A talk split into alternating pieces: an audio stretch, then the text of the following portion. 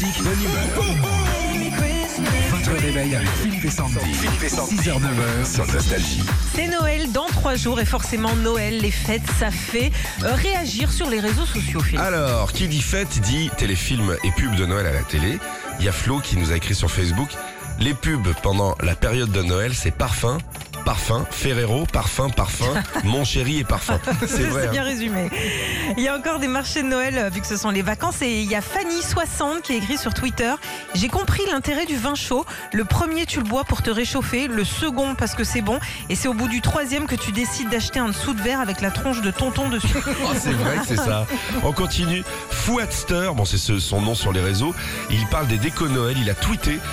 L'année dernière, j'avais tellement de guirlandes qu'on aurait dit une piste d'atterrissage. Cette année, avec les économies d'énergie, j'arrive même pas à voir où j'ai foutu le sapin.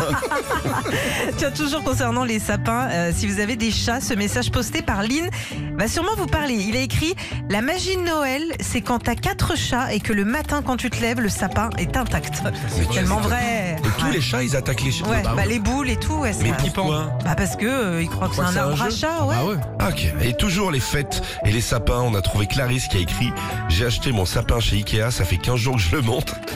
C'est long, toutes ces aiguilles à visser. Retrouvez Philippe et Sandy, 6h-9h sur Nostalgie.